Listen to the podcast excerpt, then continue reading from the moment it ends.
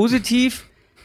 Es war wirklich eigentlich ganz cool gemacht von der NFL äh, mit diesem virtuellen Draft und überall waren die Kameras bei den Spielern, bei den GMs, bei den Coaches, bei den Experten, mit den Einspielern zwischendurch. Das war Mhm, alles ganz schön. So, jetzt Ja. die Kritik, was mich wirklich sauer gemacht hat.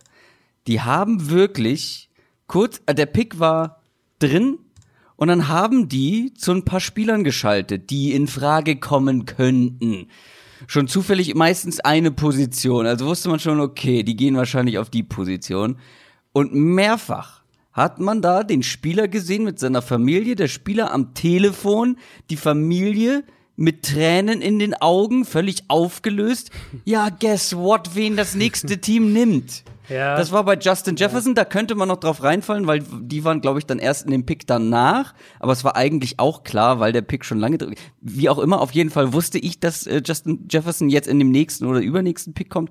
Und dann der Green Bay, äh, Green Bay Packers Pick, den habe ich dir bei WhatsApp geschrieben. Ich so, nee, die machen das jetzt wirklich. Der hat gerade, man hat's gesehen. Es war ein Spoiler. Und du noch so, nee, auf keinen Fall. Ich so, doch, die, die, die Familie hat geheult, der wird jetzt gepickt. So, und danach, Ja. weil da kam keine mehr eigentlich in Frage. So, also es hätte schon einen Trade geben müssen. Ich war mega gespoilert, mehrfach.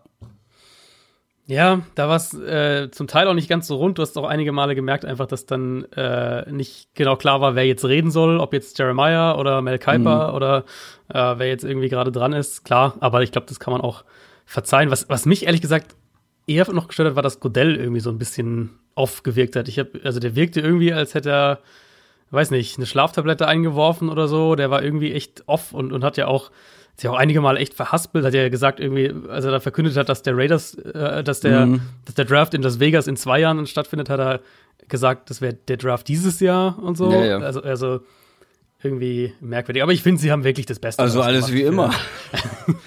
Böse Zungen fand- sagen, alles wie immer. Ich fand jetzt Roger Goodell nicht ungewöhnlich, also. Echt? Fand Nee, ich ich finde, typisch. also auf der Bühne finde ich beim Draft hat er schon immer so ein bisschen einen, wenigstens so ein bisschen so ein Edge irgendwie und und äh, Ja, aber es ist schon schwierig, da Ja, alleine klar. in deinem Keller, beziehungsweise mit ein, zwei Leuten Klar. irgendwie hinter der Kamera. voll. Man hat auch manchmal die Einzähler gehört, das fand ich dann immer ganz charmant. Four, Mhm. Ja. three, two, one. Das ist halt ungewöhnlich für NFL Productions, dass sowas passiert. Aber ähm, es war ein anderes Feeling, fand ich.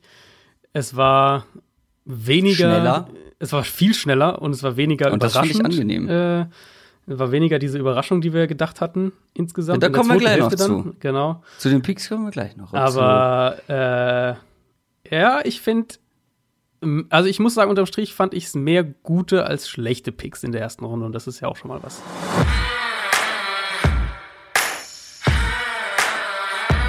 Down, Set, Talk. Der Football-Podcast mit Adrian Franke und Christoph Kröger.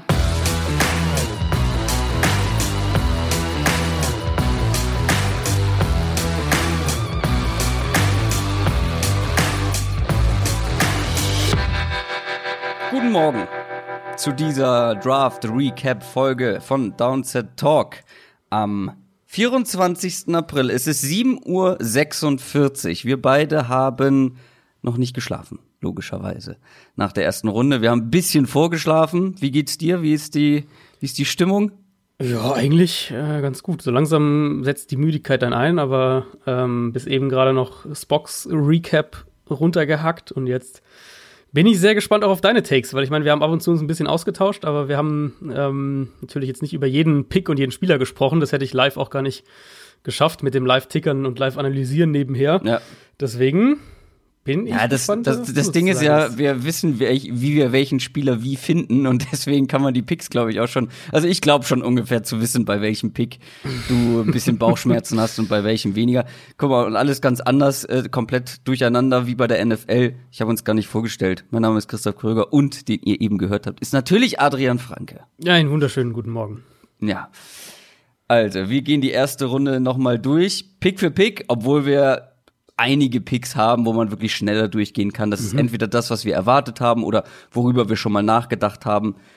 Ähm, aber dann gab es vor allem hinten raus echt noch mal Ja, ein paar ja. interessante Überraschungen. Die zweite Hälfte, ne? Die zweite Hälfte war, also Ja. alle haben mir irgendwie vorher gesagt, der Draft beginnt, beginnt mit Pick 3, mit den Lions. Das war dann halt irgendwie gar nicht so. Der Draft hat begonnen so ein bisschen mit Pick 13 vielleicht, die, Also- die Bugs, die dann hochtraden. Und danach fand ich, wo gab, da wurde es dann, da wurde es dann relativ schnell wilder. Nee, also Pick, äh, ich hatte bis, bis Pick 18 dachte ich so, du, das ist so ungefähr das, was ich erwartet habe. Jetzt nicht unbedingt äh, die Teams mit den Spielern, das wurde ein bisschen durcheinander gemixt durch manche, ja, interessante Entscheidungen der Teams, aber bis Pick 18 waren das alle Spieler, die ich auf jeden Fall in der ersten Runde und auch kein Problem mit vielen davon in der ersten Hälfte der ersten Runde hatte. Deswegen war ich da so, ja, das ist jetzt mal sehr konservativ und überhaupt nicht so, so wild. Aber das wurde es dann noch hinten raus. Eine Sache muss ich noch mal vorab sagen, weil da gab es wieder so ein bisschen, ja, habe ich auf Twitter und Instagram ähm, so ein paar Sachen gelesen. Also, wenn wir beide Teams kritisieren für das, was sie jetzt dieses Jahr im Draft getan haben, das machen wir das natürlich aus einer weit entfernten Perspektive. Komplett im Vakuum, natürlich auch sehr analytisch. Und ja, ich meine, wir können das tun, weil wir uns intensiv mit den Spielern und mit den Teams beschäftigen, aber das heißt natürlich nicht, dass wir, dass wir so tun, als wüssten wir besser Bescheid als die Teams. Also, Ja, ja, ja. ne, das muss man vielleicht noch mal sagen. Wir, dafür sind wir Redakteure und Journalisten halt eben da, um das Ganze irgendwie einzuordnen, vorher und nachher. Und wenn es dann jetzt heißt so, ja, also ich vertraue unserem GM, äh, der weiß, was er da tut und ihr habt ja keine Ahnung. Ähm, dann denke ich mir nur so, ja, dann bräuchten wir auch gar keine Draft-Previews machen, dann bräuchten wir die Spieler nicht gucken, dann können wir einfach die NFL so machen lassen und die GMs und dann lassen wir uns überraschen, was davon funktioniert und was nicht. Aber das ist ja, das, das wäre ja Quatsch. Also dann können wir uns, uns das alles sparen. Ja, ja ich finde, ich find, der, der spannende Versuch ist halt immer, gerade auch in der ersten Runde, wo man die Spieler ja auch wirklich dann doch noch sehr gut einschätzen kann, zu Ja. schauen, was die Teams sich halt gedacht haben. Und das kann ja dann teilweise auch sein, dass eben ein Team vielleicht einen Spieler nimmt, den wir vorher gar nicht so auf dem Zettel hatten, aber wo man dann sagt, ja, das passt dann irgendwie schon. Wir kommen ja nachher noch zu einigen Picks, wo ich sagen würde, da trifft es ungefähr zu. Mm, Und über die werden wir dann auch sprechen, wo wir, wo wir jetzt auch wissen, jetzt haben sich einige Verantwortliche auch schon geäußert, irgendwie, dass sie halt einfach diese Spieler höher, deutlich höher auf dem Board hatten als, äh, als andere. Und deswegen ist das immer zu betrachten unter dem, unter dem, äh, vor dem Hintergrund. Teams haben ein völlig anderes Board als die Öffentlichkeit. Jedes Team hat für sich spezifisch ganz andere, ein ganz anderes Board als das, was man im Vakuum erstellt. Wenn ich jetzt meinen Top 75 Board erstelle, dann, dann erstelle ich das ja nicht für ein spezifisches Team, sondern einfach von dem, wie ich die Spieler insgesamt mit Value und so weiter sehe.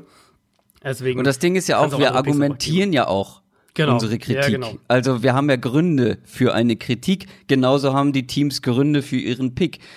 Und bei manchen, also wir sagen jetzt nicht einfach nur so, oh, das Team ist voll doof, warum machen sie das denn? Das verstehe ich nicht, sondern wir sagen dann ja auch, warum wir es nicht verstehen. Und manches verstehen wir wirklich nicht. Und mindestens ein Pick in dieser ersten Runde war mit dabei. Und ja, vielleicht sagen wir in zwei, drei, vier, fünf Jahren, das, was Mike Mayock da bei den Raiders aus den fünf First-Round-Picks in zwei Jahren geholt hat, war der Hammer.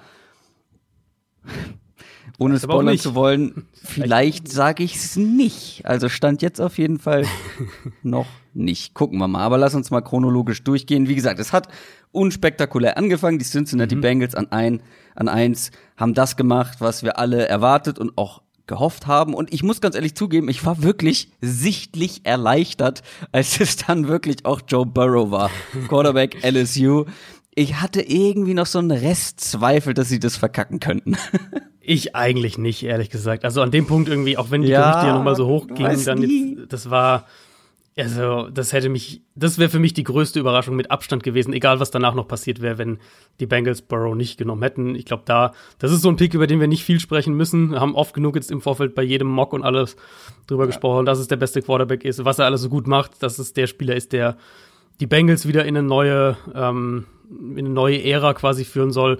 Und jetzt bin ich tatsächlich sehr gespannt, was sie im weiteren Draft noch machen werden, um dann vielleicht auch die Offense weiter um ihn herum aufzubauen. Aber dass Burrow der beste Quarterback, der wertvollste Spieler in diesem Draft ist und der logische Pick irgendwie an Nummer eins, ich glaube, das haben wir oft genug erklärt. Ja, die sind ja jetzt wieder on the clock und es Genau. sind wirklich noch einige spannende Spieler, mit denen sie auch durchaus was anfangen können, auf dem Board. Die Washington Redskins an zwei haben auch das gemacht, was man von ihnen quasi verlangt hat. Sie haben Chase Young gepickt, den Edge Rusher von Ohio State. Auch hier keine Überraschung. Ja, einzige Diskussion hier wäre, glaube ich, dann, dass der Downtrade vielleicht ein bisschen realistischer gewesen wäre. Also, dass vielleicht eher Teams versucht hätten, noch an Nummer zwei zu kommen. War ja, dann letztlich, genau, war letztlich dann gar nicht der Fall, äh, wie wir es ja irgendwie raus, ja. rausgefunden haben. Das ist, das ist genau ja. das, was ich gesagt habe. Mhm. Ja, für die Redskins und die Lions und auch die Giants würde ein Downtrade vielleicht irgendwie aus Value-Sicht, aus analytischer Sicht Sinn machen. Ich sehe halt einfach kein Team, was da hochgehen will genau. unbedingt. Ja, genau. So und das war dann am Ende auch so, weil ja, okay, es sind dann jetzt zwei Quarterbacks dann noch in den Top 6 gegangen, aber wahrscheinlich hatten sie die nicht so extrem hoch, dass man sagt, okay, wir müssen dafür unbedingt viel investieren, um an zwei oder drei oder vier zu kommen. Genau. Das war dann letztendlich auch so. Und dann, wenn das Angebot nicht passt, musst du halt den besten Spieler nehmen, den es hier gibt. Und das ist ja. Chase Young. Ja, die einzige Diskussion bei Washington wäre ja eben zu sagen, Edge ist halt nicht die Baustelle. Eine der wenigen Baustellen, die sie nicht haben, ist, ist der Edge Rush. Und du hättest ja, argumentieren aber, können, mhm. es gibt, äh, es gäbe mit Jeff Okuda einen Spieler, der vom Positionsvalue her eine, eine ähnlich wertvolle, wenn nicht zum Teil wertvollere Position besetzt. Aber Chase Young ist halt das bessere Prospect. Das ist einfach der Punkt. Genau, und du sagst doch auch immer, man draftet nicht für das nächste Jahr. Genau, genau, das ist dann, längerfristig. Das, das, ist auch der andere Punkt. Und es war auch, ja. ich glaube, es war nie eine Diskussion bei den, bei den Redskins, einfach wenn wir uns Ron Rivera anschauen, wie er mit die Secondary ja eigentlich immer als zweite, erst, also zweite Priorität quasi gesehen hat, hat immer seine Defenses primär über die Front aufgebaut. Deswegen ich glaube, es war hier ein No-Brainer und ich denke, Chase Young und Montez Sweat, das kann schon ein gutes Edge-Rush-Duo für die nächsten Jahre werden. Und, und, jetzt erstmal haben sie natürlich auch Ryan Kerrigan, ähm, der sowieso ein sehr, sehr unterschätzter Edge-Rusher in der NFL ist. Detroit Lions an drei. Auch hier No surprise, Jeff Okuda, Cornerback Ohio State. Der dritte Spieler dann in Folge, der mal bei Ohio State gespielt hat. Joe Burrow ja, ja auch, ja. wo er dann sich nicht durchsetzen konnte und zu LSU mhm. transferiert wurde. Aber Chase Young, Ohio State, Jeff Okuda, Ohio State. Ähm, da habe ich schon gedacht, okay, das wird jetzt ein teurer Abend für mich, weil ich habe ja gesagt, jeden richtigen Pick für meinen äh, Prediction Mock Draft spende ich 10 Euro. Da waren es schon 30 nach drei Picks. War dann am Ende nicht ganz so teuer. Ähm, aber auch hier keine Überraschung und für mich natürlich auch der logische und richtige Pick, vor allem wenn es keine vernünftigen Angebote gab. Ja, also da reden wir jetzt ja wirklich dann davon, die Lions hätten keinen Quarterback gedraftet. Ich glaube, das war uns allen klar. Und ansonsten war Okuda der beste Spieler auf einer der wertvollsten Positionen, die nicht Quarterback heißt, mit, mit Cornerback. Plus ein großer Need bei den Lions, plus ein Scheme-Fit, plus ein Fit für das, was sie machen wollen, eben diese Defense, die über die Secondary vor allem zusammengebaut werden soll und über die Secondary auch, auch Pressure kreieren soll. Und jetzt haben sie eigentlich, also mit, mit Okuda und Desmond Trufant hast du eigentlich echt schon mal eine, eine Cornerback-Ausgangslage, mit der du, glaube ich, ziemlich gut arbeiten kannst in Detroit. Dann kommen wir an Nummer vier zu den New York Giants. Und hier gab es die erste kleinere Überraschung, nicht was die Position angeht, ähm, sondern was den Spieler dann angeht, den sie genommen haben.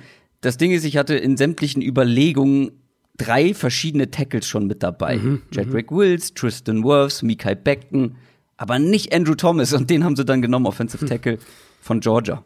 Ja, ich glaube, die Tackle-Klasse, das hat, ist ja dann auch mehrmals auch so in den Übertragungen durchgeklungen. Jeremiah hat das, glaube ich, auch nochmal gesagt, dass die Tackle-Klasse einfach, jedes Team hat da so in leichten Nuancen eine etwas unterschiedliche Ausrichtung. Thomas, finde ich, wenn man jetzt so drüber nachdenkt, also das, das würde dann auch auf Dredrick Wills zutreffen, aber Thomas macht halt, glaube ich, einfach Sinn, weil er A reinkommt und sofort ein dominanter Runblocker ist und die Giants nun mal den Ball ja auch viel laufen wollen, aber er eben alles mitbringt, um halt ein rundum solider Tackle zu werden mit einer sehr hohen Baseline. Wir wissen bei Andrew Thomas, dass er links und rechts spielen kann. Ich denke, dass er bei den Giants ähm, erstmal auf der rechten Seite spielen wird und dann perspektivisch wahrscheinlich nach der nächsten Saison dann auf links rüber wechselt. Ähm, und insofern glaube ich, also ich hätte da, ich hätte wahrscheinlich eher Jedrick Wills genommen, weil ich den einfach noch mehr mag und der auch natürlich auf Right Tackle sofort der Starter gewesen wäre. Aber Thomas, also da werde ich die Giants nicht kritisieren. Ich glaube, das ist ein, in, in jeder Hinsicht ist das ein solider Pick, ähm, wo du, denke ich, einen Spieler bekommen hast, der auch tatsächlich lange für dich starten wird. Miami Dolphins an fünf. Die haben dich richtig reingelegt, wa? Also, ich hab's doch gesagt, ich ärgere mich so über mich selber. Ich hab's die ganze Zeit gesagt, ich so, Leute, das sind Smokescreens, das, ich glaub das einfach nicht. Ich glaube, die wollen Tour und die, ja, da gab's bestimmt ein paar Leute in, in der Franchise, im Unternehmen, die gesagt haben, sie würden gerne eher Justin Herbert nehmen, aber ich bin irgendwie, ich, Ja, und dann habe ich es letztendlich in meinem Prediction Mock Draft doch so gemacht, dass ich ihn Justin Herbert gegeben habe.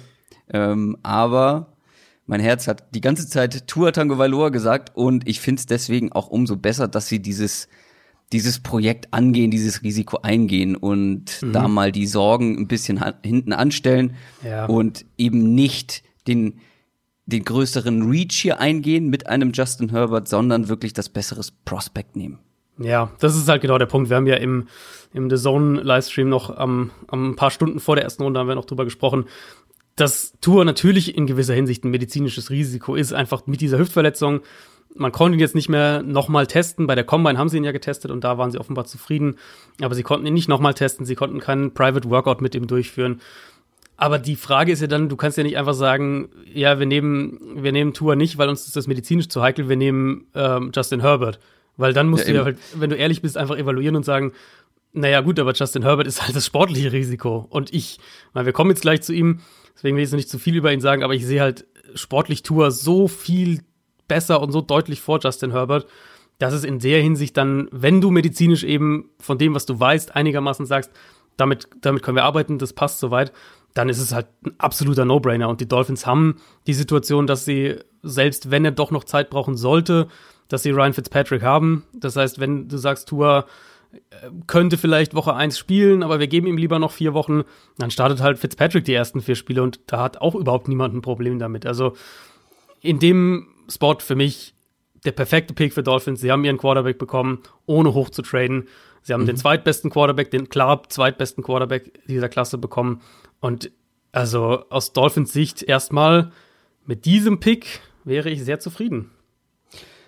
Ich auch. Und du hast den The Zone Livestream angesprochen, da habe ich gesagt, wenn sie nicht Tour nehmen wollen hier, dann nehmen sie einen Offensive Tackle, aber nicht Justin Herbert. Und dann letztendlich wollten sie Tour. Dann kommen wir zu Nummer 6 und da waren die Los Angeles Chargers dran. Und da bin ich wirklich das erste Mal wirklich aufgestanden und habe laut No way gerufen. Es war jetzt keine. Ja, also nicht No Way im Sinne von äh, so überraschend. Ach so, ja, okay, weil ich wollte sondern also, von nee, das haben die jetzt nie. Ach nee, das dass sie nehmen, glaube ich, das war mir ja dann echt klar, dass die das war ja eigentlich relativ konstante Ja, aber ähm, das macht für Berichte. mich aber das macht für mich leider überhaupt keinen Sinn. Ähm, aus der sportlichen Evaluierung schon mal zum einen, äh, für mich war er nicht mal ein First Rounder oder wenn dann ganz spät in der ersten Runde, allein aus sportlicher Sicht. Und dann die Chargers sind halt einfach auch eine Franchise, die irgendwie auch mal spannender werden müssen. Es tut mir ja leid. Ich meine, im Hintergrund haben sie nicht mal zwölf Fans zusammenbekommen, die bei Roger Goodell dann eingeblendet wurden im Vergleich zu allen anderen. Hast du das Bild gesehen vielleicht? Ja, ja, ja. ja mit, den, mit den leeren Platzhaltern da bei den Chargers. Das war schon bitter. Naja, aber ich meine, ich lasse mich gerne überraschen bei Justin Herbert und man sollte niemanden abhaken, bevor er nicht in der NFL gespielt hat. Ich bin sehr auf seine Entwicklung gespannt. Aber das ist mir zum einen zu früh an Nummer 6 mhm. und er ist einfach wirklich ein sehr introvertierter, fast schon langweiliger Typ. Und ob der deine Franchise jetzt irgendwie die nächsten Jahre spannender macht, wenn er nicht, also außer er spielt wirklich überragend, oh, ich bin einfach grundsätzlich nicht zufrieden mit diesem Pick. Also das mit dem Introvertierten, da würde ich gar nicht so viel drauf geben. Ich meine, ich weiß, dass das berichtet wurde und dass das auch so ein Ding ist, was rumging. Ähm, es gab aber auch dann Berichte zum Beispiel vom Senior Bowl, wo es hieß, dass das, dass das eigentlich da sich ganz anders dargestellt hat. Da, da bin ich jetzt nicht so, ähm, da setze ich gar nicht so viel drauf. Aber rein sportlich ja, okay. betrachtet. Ja, okay, dann also, sagen wir nicht introvertiert, aber einfach, ja, der, der Glamour-Faktor kommt ja nicht mit. Das stimmt, ja, das stimmt. Und also ich finde halt rein sportlich betrachtet, er war jetzt mehrere Jahre Starter bei Oregon. Man hat nicht diese Entwicklung gesehen, die du eigentlich mhm. im Idealfall von einem Quarterback sehen willst. Äh, er ist, was auch zum Teil eben an der Offense liegt, was sie von ihm eben gefordert hat oder wie er gespielt hat, war es eben wahnsinnig viel mit Screens, mit One-Read-Plays.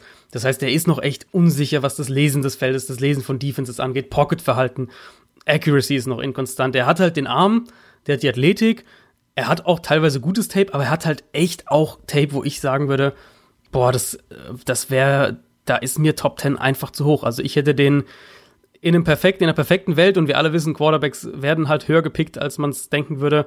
Ähm, in einer perfekten Welt hätte ich den irgendwo um 20 herum genommen und Top 10 und Top 6 dann ist mir einfach zu hoch. Das, ja. Ja. Ja, das stimmt. Und ich weiß auch gar nicht, ob man den vielleicht sogar noch später bekommen hätte, weil Das viele Teams danach, Ja, viele Teams danach sind nicht wirklich für Quarterbacks in Frage gekommen und ich weiß nicht, ob eins der hinteren wirklich für einen Justin Herbert hochgetradet hätte in die Top 10. Weißt du, Mhm. Ja. also wenn man da irgendwie Ich glaube, vielleicht Jaguars wären, Jaguars wären vielleicht ein Risiko gewesen an neun. ja, aber ein geringes. Raiders Oder? wären vielleicht ein Risiko gewesen, falls Gruden sich in Hm, den. das stimmt, aber da sind wir auch schon bei 12. wieder, Genau, ne? sind wir schon bei Ja, okay, 12. dann könnten sie reintraden. Hm. Und, aber dann gibt's auch nicht mehr viel. Also dann gibt's, wenn Ja. die zwei ihn nicht genommen hätten, dann wäre der echt, äh, also Niners hätten ihn sicher nicht genommen, Denver hätte ihn nicht genommen, Atlanta hätte ihn nicht genommen, Dallas hätte ihn nicht genommen, also vermute ich nicht genommen. Da reden wir dann schon von einem, dann reden wir von einem Drop wahrscheinlich Richtung 20. Aber muss man natürlich dann umgekehrt wieder auch sagen, was ich ja auch immer predige, wenn du dich in einen Quarterback im Draft wirklich verguckt hast und sagst, das ist unser Guy, dann zockst du halt nicht bei dem. Das, das ist halt auch, also den Standpunkt habe ich halt schon auch. Wenn die sagen, Herbert ist unser Guy, wir wollen den, dann zockst du da nicht. Dass die Chargers nicht wirklich meinen Lieblingsdraft hingelegt haben, sieht man dann auch am zweiten Pick. Wir greifen mal jetzt schon mal voraus, weil das geht damit ja einher, weil die Chargers waren tatsächlich noch mal ein zweites Mal dran. Sie haben wirklich zurückgetradet in die erste Runde, wie ich das auch gedacht habe. Nur sie hatten ihren Quarterback schon, sonst wäre es natürlich Jalen Hurts geworden, das ist ganz klar. Natürlich. Ähm, sie haben sich den Pick von den Patriots geschnappt, die zurückgetradet sind und haben Kenneth Murray, den Linebacker von Oklahoma, genommen. Und da habe ich gleich Nachrichten bekommen, oh, Christoph findet das bestimmt gut. Ja, ich mag den Spieler sehr. Und ja, ich mag auch den Fit tatsächlich für diese Defense, aber dieser Trade nach oben für Kenneth Murray war mir wirklich deutlich zu teuer. Das hätte ich so nicht gemacht. Und auch fragwürdig, was ich ähm, auch getwittert habe, die Chargers spielen in einer Division mit den Chiefs, die ein unglaubliches Passing-Game haben. Jetzt noch die Broncos, die einen Jerry Judy genommen haben, die Raiders mit einem Henry Rux jetzt neuerdings dazu. Also wirklich gefährlichen Receivern. Überall. Bei jedem Team in der Division. Und du draftest, du gehst für einen Linebacker hoch, der am besten gegen den Run ist und da seinen höchsten Value mitbringt. Und für den tradest du hoch. Das fand ich wirklich zu teuer und da macht der Value dann auch am Ende nicht mehr so viel Sinn. Also ganz ehrlich, bei den Chargers wäre ich mit Simmons an sechs, Isaiah Simmons und einem Jalen Hurts, Jordan Love, Jake Fromm, wie auch immer irgendwie am Anfang der zweiten Runde, oder ganz am Ende der ersten Runde ohne Trade ähm, oder mit einem günstigeren Trade an die erste Runde zurück, wäre ich da irgendwie deutlich besser mitgefahren. Hätte ich gerne lieber gesehen. Mhm. Ja, ich glaube, die Leute können sich schon denken, was ich von dem Pick halte. Ich war ja Noch eh bei weniger. Kenneth Murray skeptischer Ja. als du, einfach weil ich auch das, also ich denke halt auch, das ist ein super Downhill-Linebacker, Physis, Power, Explosivität, bringt er alles mit. Der wird super sein gegen den Run, der wird gut sein als Blitzer. Aber ich sehe halt einfach schon echt Defizite in, in Coverage. Den kannst du halt so eine, eine Basic Zone, klar, das kannst du ihn schon covern lassen. Aber er ist halt, er geht für mich schon eher in die Tendenz, so ein bisschen Oldschool-Linebacker-mäßig. Und da sehe ich halt den Value dann, also ich hatte ihn als, als äh, Zweitrunden-Value auf dem Board bei mir. Das hätte ich auch okay gefunden, aber die Chargers haben jetzt, glaube ich, noch gar nicht gesagt, haben halt Pick 37 und Pick 71 bezahlt. Das heißt, zwei Top 75 Picks in der Klasse, wo wir die ganze Zeit sagen, wie stark diese ersten drei Runden besetzt sind. Das ist mir halt viel zu viel für einen Off-Ball-Linebacker. Ähm, die Position sowieso schon nicht so eine Premium-Position. Und wenn du da wirklich Value-Ressourcen reinsteckst, dann muss es für mich ein Spieler sein, der, ähm, der im Passspiel mehr Value mitbringt, als ich das bei Kenneth Murray sehe. Und du hast jetzt schon die Division angesprochen. Ich habe es dir dann bei WhatsApp auch direkt geschrieben. Ich äh, kann mir jetzt schon vorstellen, wie Andy Reid irgendwie Plays gerade zusammenbastelt, um, um Travis Kelsey gegen Kenneth Murray irgendwie zu stellen. Sowas. Also, Ja. und wenn du halt einen Spieler draftest, wo mein, einer meiner ersten Gedanken quasi ist, den werden Teams im Passspiel versuchen zu attackieren, dann ist es halt irgendwie nicht der Spieler, wo ich zwei Top 75 Picks rein investieren will, um ehrlich zu sein. Na, und wenn wir bei Titans bleiben, ich habe ja eben die Wide Receiver der Teams angesprochen. Noah Fant ist jetzt auch nicht so verkehrt bei den Broncos und ein Daryl Waller Ja, bei den ja. bei den Raiders auch nicht. Also die haben alle einfach richtig gute Passing-Waffen oder Receiving-Waffen. Dann wären wir bei Nummer 7 Carolina Panthers und da gab es den ersten kleinen Schocker für uns zumindest, weil wir es definitiv so nicht gemacht hätten. Es war keine Riesenüberraschung, weil man das auch immer wieder gehört hat, dass die Panthers an einem Defensive Tackle interessiert sind und dann haben sie auch ebenso einen genommen und zwar Derek Brown. von die, Auburn. Genau, und, und die Idee war ja immer, dass die Defensive Tackle priorisieren könnten. Das war auch sehr, wirklich sehr konstant, wenn man die Panthers äh, Beatwriter und so verfolgt hat. Aber es hieß halt immer irgendwie mit einem Downtrade und dann wahrscheinlich eher Javon Kinlaw, weil sie den Pass Rusher wollen. Und Derek Brown ist halt diese Diskussion, die wir ja da auch hatten. Ja, der hat ein tolles College Tape. Das ist ein dominanter physischer Spieler. Das College Tape macht echt Spaß. Ich sehe halt wirklich eine sehr reelle Gefahr, dass Derek Brown in der NFL ein Elite-Runstopper wird, Two-Gapper, der wirklich Räume schafft für Linebacker, für, für Edge-Rusher, der wirklich da auch einen, einen Impact hat, der auch ein solider Pass-Rusher wird, ein Interior Pass-Rusher, aber halt wahrscheinlich nicht viel mehr als ein solider Pass-Rusher und für die Mischung, auch wenn der, der, der, der ist der komplettere Spieler im Vergleich zu Kinlaw, aber eben Elite-Run-Stopper mit solidem Pass-Rush ist für mich eben als Defensive Tackle dann noch, ist für mich einfach kein, kein Top 10 Value in der heutigen NFL. Das Ding ist, ich finde den Pick insofern gar nicht so wahnsinnig schlimm, weil ich Derek Brown ja auch ganz gerne mag und auch das vielleicht dann noch ein bisschen positiver sehe, weil vielleicht wird er ja wirklich einer der nächsten dominanten Defensive Tackle in der NFL. Was mich an diesem Pick viel mehr stört, ist, dass Isaiah Simmons noch auf dem Board mhm, war und mhm. ich war davon überzeugt, dass wenn Isaiah Simmons noch auf dem Board ist, sie ganz vielleicht Offensive Tackle gehen, je nachdem, wer noch da ist.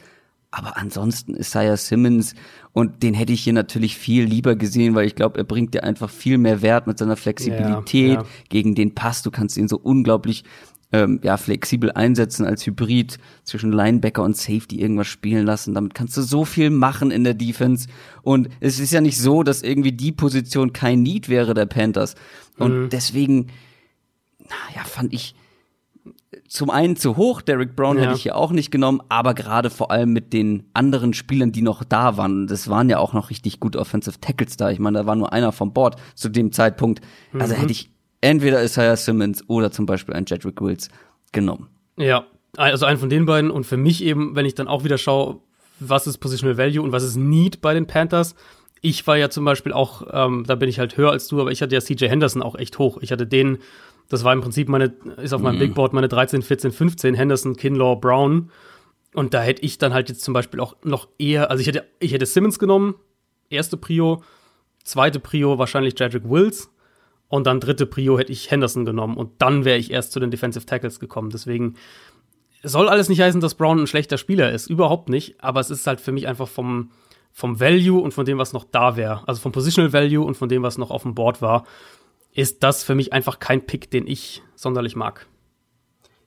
Und dann waren die Arizona Cardinals natürlich in einer luxuriöse, luxuriösen Situation, mhm. die viele so nicht erwartet hätten. Denn zum einen ist ein Offensive Tackle wie Jedrick Wills noch da gewesen, aber eben auch Isaiah Simmons ganz überraschend an acht.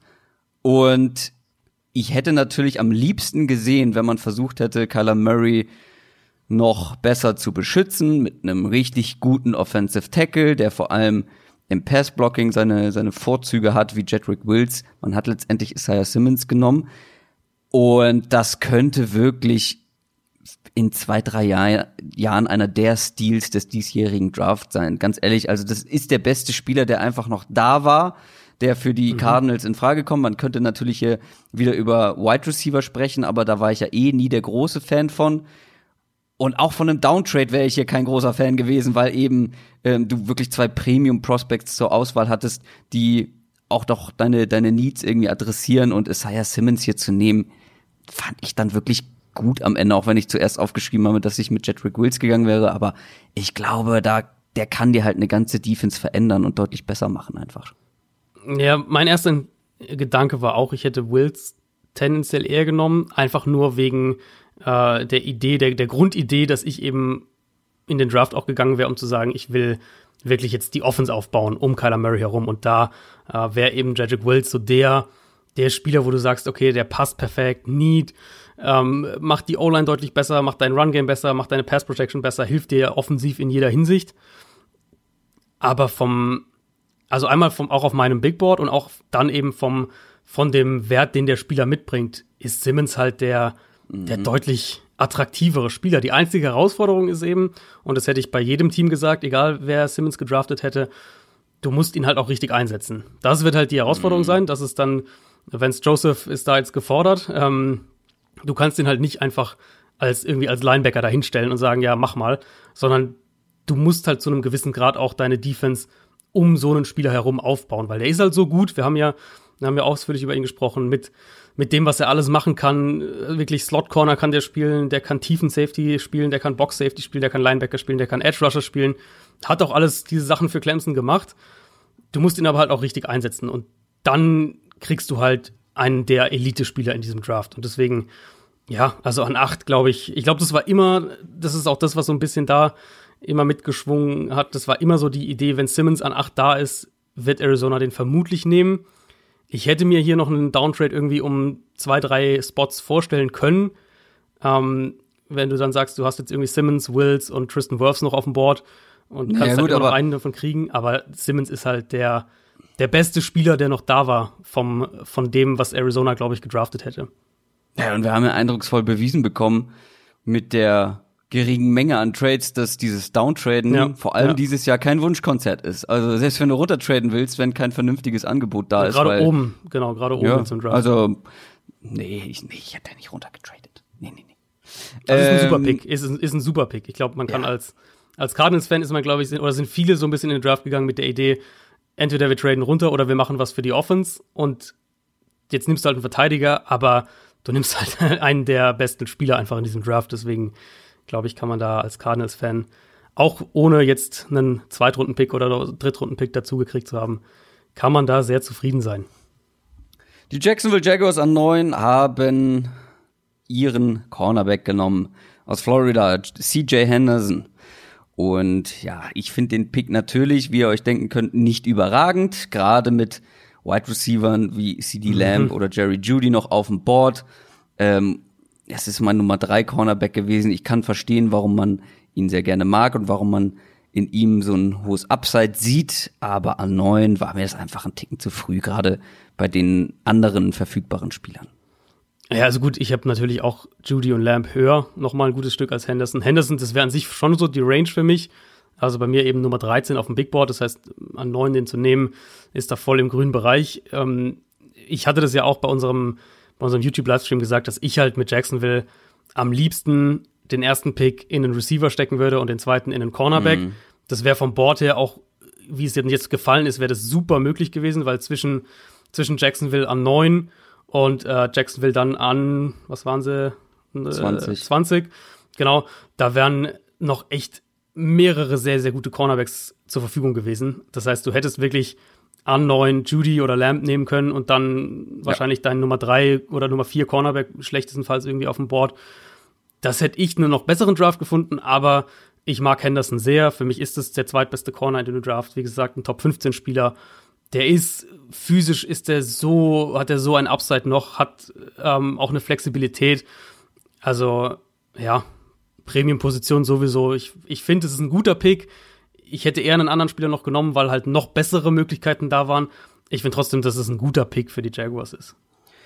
Und dann gab es wirklich ein Best-Case-Szenario für die Cleveland ja. Browns, ganz anders, ja. als ich das erwartet hatte. Ich hatte mehr Offensive Tackles vorher noch mhm. irgendwie befürchtet aus Browns Sicht, weil dass die einen haben wollen, war eigentlich klar. Und sie haben jetzt den für viele besten Offensive Tackle der Klasse bekommen aus Alabama, Jedrick Wills. Das ist wirklich, das ist ein Stil. Also dass den vorher keiner genommen hat, verstehe ich nicht so richtig. Und die Cleveland Browns mussten nicht hochtraden, wollten sie eh nicht, aber ähm, sie brauchten jetzt auch nicht runtertraden, weil eben vermutlich, vermute ich mal, ihre Nummer eins noch da war. Und der kann so gut sein. Also die Cleveland Browns haben dann richtig guten Fang noch gemacht. Ich könnte mir vorstellen, dass Andrew Thomas die Eins war bei den Browns, weil der eine Punkt, den ich halt da ansetzen würde, wäre zu sagen, ja, Patrick Wills ist ein Right Tackle ja. Ja, und, ähm, und sie haben Jack Conklin geholt, der auch ein Right Tackle ist. Bereitet mir jetzt nicht so mega Bauchschmerzen. Ich glaube, dass Wills gut genug ist, dass du, dass du das ihm beibringst und er spielt dann Left Tackle und, und kann auch da äh, sich relativ schnell zurechtfinden. Das wäre so der eine Punkt, aber ansonsten ist es für mich der klare Nummer 1 Tackle in dieser Klasse und du kriegst den an 10 ohne Uptrade.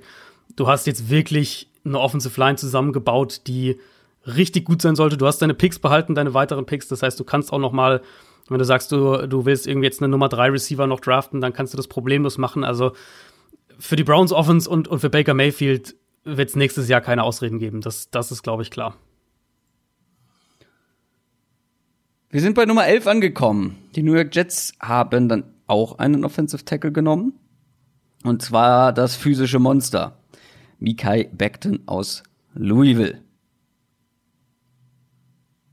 Hm. Das. Also, was sagen wir dazu? ich, hab, ich dachte erst, da kommt, kommt, du sagst direkt. Ja, was, ich habe ähm, mal überlegt, ob ich was dazu sage, aber ich bin ein bisschen unentschlossen bei diesem Pick. Naja, ich finde, ja, also ich, ich, also ich mochte Tristan Wirfs schon mehr. Sprich, ich hätte wahrscheinlich dann eher den hier genommen, aber an elf ist für mich dann schon so ein Spot, wo ich sage, da kannst ja, du Beckton schon irgendwie nehmen. Ich hätte ihn, ich habe ihn halt noch ja. ein bisschen tiefer. Ich habe ihn eher Richtung Ende der ersten Runde. Er ist halt der Upside. Upside. Ja, genau, eben. genau. Es ist die physische Upside. Die Idee, wenn du sagst, wir können den technisch noch ein bisschen stabilisieren und das, was er halt an Physis schon mitbringt und, an, und ja auch schon an, an einer ganz rudimentär Technik, die in Ordnung ist. Also es ist ja nicht so, dass der völlig roh wäre dann kannst du halt wirklich auch einen extrem guten Tackle da gedraftet haben. Und was man auf jeden Fall schon sagen kann, die Jets sind ein Team, die den Ball viel laufen wollen und ihr Run-Game wurde heute definitiv ein ordentliches Stück besser, weil da ist ja. Mikael Beckton schon richtig stark. An Nummer 12 waren die Raiders das erste Mal dran und ich stand vor dem Fernseher und habe darauf gewartet, dass Mike Mayock CD Lamb nimmt für diese Offense. Hm. Aber nein, er hat Henry Rux genommen zwar auch ein Wide Receiver, aber nicht CD Lamb. Aus Alabama, ich habe mich ein bisschen geärgert. Am Ende, ich kann mit dem Pick leben, aber trotzdem, für mich ist es wirklich unerklärlich. Wenn man CD Lamb aus irgendwelchen Gründen tiefer hat als die beiden Alabama Receiver, okay, aber wie man Henry Rux über Jerry Judy haben kann, ist mir halt wirklich ein Rätsel. Vor allem, ja, gut, du hast jetzt eine unfassbar schnelle Offense, auch noch mit Tyrell Williams, der ja auch eher so Tendenz Speedster ist aber du hast eben eigentlich ja schon so einen Speedster und ich hätte mir da einfach auch vom Typen her mehr so einen CD Lamb gewünscht. Und wenn dann nicht, dann halt Jerry Judy, aber Henry Rux, ja gut, Offense ist schnell, aber ich war dann doch echt enttäuscht. Ich hätte eigentlich mir tatsächlich noch fast ein bisschen mehr dann irgendwie Judy gewünscht für die Offense, einfach wenn ich ja. überlege, was wollten sie letztes Jahr machen? Sie haben Antonio Brown geholt und Gruden wollte die Offense, die, die Passing Offense maßgeblich um den aufbauen. Und Judy ist halt vom Receiver-Typ echt ähnlich, so diese Art, ähm, klar, der kann auch Press-Coverage schlagen, der kann auch als Ex-Receiver überleben, aber du schiebst ihn halt auch viel rum, lässt ihn mit seinem Route-Running arbeiten und dann hat er ja auch diesen Speed und Explosivität. Also Judy hätte ich hier noch mehr gesehen, hatte ihn ja auch noch, noch mal ein Stückchen höher als, als Henry Ruggs. Zwei Sachen, die ich zu Ruggs sagen will, wo ich glaube, da ist der Fit halt doch da wieder bei den Raiders. Das ist einmal, Derek Carr wirft den Ball zwar nicht viel tief, aber wenn er ihn tief wirft, dann ist es meistens ganz in Ordnung. Also er kann das schon. Das heißt, du hast einmal jetzt eine Option auch dafür und dann aber der viel maßgeblichere Punkt noch. Henry Ruggs bringt dir eine irre Kapazität nach dem Catch einfach mit, mit diesem Speed. Und Derek Carr ist einfach ein Quarterback. Wenn du mit dem gewinnen willst, dann musst du halt auch eine Offense bauen, die, die ihm unter die Arme greift und die es ihm ermöglicht, ähm, mit diesen kurzen Pässen eben auch lange Raumgewinne zu erzielen. Jetzt kann man natürlich sagen, CD Lamb ist wahrscheinlich der beste Receiver dieser Klasse nach dem Catch und wäre dann noch der mhm. attraktivere Pick gewesen. Ich verstehe aber die Denkweise, warum du aus Raiders Sicht dann Ruggs nimmst. Das ist so ein, das ist so ein Thema, was ich, was ich am Anfang gesagt hatte. Wie sieht so ein Teamboard vielleicht aus?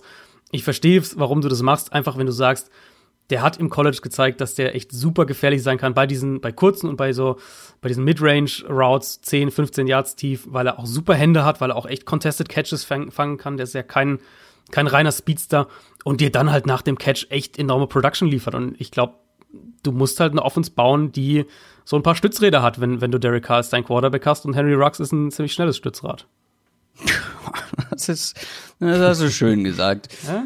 Ähm, dann kommen wir zu den, zum ersten Trade tatsächlich. Maximal mhm. unspektakulär, wenn auch.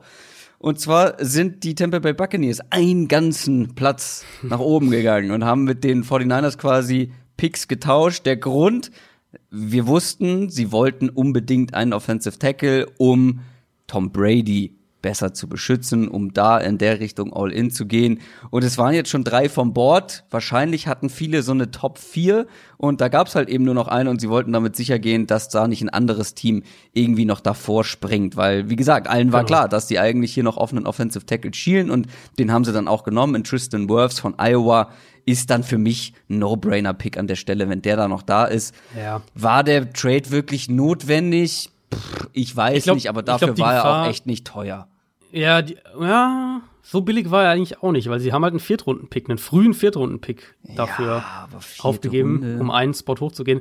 Aber weil notwendig ist halt so ein bisschen der Punkt, ich könnte mir, also jeder wusste, dass die Niners von 13 gerne runtergehen würden. Und jeder wusste, dass Ja, eben. mal zumindest die Dolphins an 18 ein ganz heißer Kandidat sind für einen Offensive Tackle. So wie dann der Draft auch eben gelaufen ist mit Tour als ihren ersten Pick. Das war, glaube ich, die Gefahr. Also, dass die, dass die, dass die Dolphins von 18 auf 13 gehen könnten und dir dann Tristan Wirfs vor der Nase wegschnappen. Und insofern finde ich es dann okay, diesen Preis zu bezahlen, weil du halt wirklich noch eines dieser Top-Tackles-Prospects einfach Ja, bekommst. Ja. Einen super athletischen Tackle, der noch ein bisschen Feintuning braucht. Er ist jetzt noch nicht so weit wie zum Beispiel Thomas oder auch Wills, aber halt athletisch alles mitbringt, immense Power im Run-Game hat. Ähm, glaube auch als Pass Protector noch mehrere Schritte nach vorne gehen kann. Und wenn es halt bei ihm tatsächlich auf Tackle nicht funktionieren sollte, dann hast du potenziell einen der besten Guards der Liga für die nächsten Jahre. Also das ist schon der Pick, wo ich sage, wird natürlich erstmal Tackle spielen und davon gehe ich fest aus. Das ist, glaube ich, ein Pick, wo, wo ich sage, der ähm, da das hilft Tom Brady, das gefällt Tom Brady. Du musstest was für die O-Line noch machen und hast letztlich für einen deutlich günstigeren Upgrade als Uptrade, als wir es ja eigentlich dachten, das muss man ja auch sagen, dachten ja alle, die Bucks müssen vielleicht irgendwie die Top 10 reintraden, kriegst du halt einen dieser, dieser Top-Tackle-Prospects, der, glaube ich, auch bei einigen Teams ähm, vielleicht der Nummer 1 oder 2 Tackle auf dem Board war. Die 49ers dann eben einen Platz zurückgegangen mit dem Pick, den sie für den DeForest Buckner Trade von den Colts bekommen haben. Und sie haben versucht, den eins zu eins zu ersetzen und haben einen Defensive Tackle genommen, Javon Kinlaw. Und da waren, das habe ich bei Twitter vor allem gesehen und auch bei Instagram ein paar Nachrichten bekommen, viele 49ers-Fans nicht so richtig happy mit. Und ich habe grundsätzlich eigentlich nichts gegen diesen Pick wenn nicht Jerry Judy und CD Lamb noch auf dem Board gewesen wären. Ja, geht mir ganz ähnlich. Also Kinlaw tatsächlich ist, glaube ich, neben äh, Burrow, Young und Okuda, die meine 1 bis 3 Spieler auf dem Big Board waren, ist Kinlaw einer der wenigen, wenn nicht der einzige, der genau da ging, wo ich ihn auf meinem Big Board hatte, nämlich an 14. Insofern vom Value her werde ich da nichts kritisieren und, und auch nicht von dem, was Kinlaw werden kann. Das kann halt wirklich ein, ein dominanter Interior Pass Rusher werden. Mein Gedankengang eben war wirklich bei den 49ers aus einer rein strategischen Sicht, und wir kommen ja nachher noch zum anderen Niners-Pick, aus einer rein strategischen Sicht steckt einfach so viel Kapital und ja aber auch Qualität schon in dieser Defensive Line mit Bosa, mit Solomon Thomas, mit Eric Armstead, mit Dee Ford. Da ist schon so viel reingepumpt worden, dass ich halt sage, ja, Kinlo ist ein guter Spieler, aber musst du da jetzt noch mal einen Erstrunden-Pick reinstecken? Ist es wirklich notwendig? Macht das dein Team wirklich so viel besser? Oder hättest du eben nicht dann hier eher einen CD Lamb zum Beispiel nehmen können, der, glaube ich, auch extrem gut in diese Offense reingepasst hätte? Das, das war so für mich wirklich der Ansatz zu sagen, ja, Spieler ist gut, ähm, ja, vielleicht, also Need ist irgendwo schon auch da, nachdem Buckner weg ist, aber ich sehe halt dann vom, vom Value her und auch vom Need her, hätte ich halt da irgendwie andere Positionsgruppen gesehen, als jetzt schon wieder einen Erstrunden-Pick in die Defensive Line zu stecken. Kommen wir zur 15. Ich glaube, das ist ein Pick, den man relativ schnell abhaken kann. Die Denver Broncos waren lange im Gespräch, hochtraden zu wollen für einen Wide Receiver. Und ich hatte da die ganze Zeit Jerry Judy auf dem Schirm, auch wenn viele gesagt haben, Henry Ruggs ist da vielleicht die, die erste Wahl. Aber ich fand Jerry Judy an der Seite von Cortland Sutton wäre einfach ein perfektes Match. Und so ist es dann auch gekommen. Und das ganz ohne Uptrade. Jerry Judy von Alabama bei den Denver Broncos, das ist einfach perfekt in meinen Augen. Also diesen Spieler an dieser Position ohne Trade nach oben zu bekommen, ja, da, da kann man sich bei den Broncos auf die Schulter klopfen. Ja, total. Also, ich meine, es war für mich ein Top 5 Talent in dieser Draftklasse und der Need ist natürlich offensichtlich da. Also im Prinzip, wenn du dir einen Emmanuel Sanders Ersatz basteln würdest, dann wäre Jerry Judy nicht so weit davon weg aus einer aus einer äh, Spielerperspektive. Super Route Runner, super agil, kann dir nach dem Catch noch was liefern. Und die haben jetzt da ein, ein echt richtig, richtig gutes Receiver-Duo in Denver, äh, mit dem Drew Lock, glaube ich, auch gut arbeiten kann. Dazu noch Noah Fant. Also an den Waffen basteln sie in Denver ganz ordentlich. Die O-Line haben sie ja auch verstärkt die letzten zwei äh, Jahre, vor allem in der Free Agency. Insofern, die Offense sieht eigentlich auf dem Papier mal gar nicht so schlecht aus. Und dann ist natürlich die Frage, was wir genau von Drew Lock im weiteren Verlauf kriegen.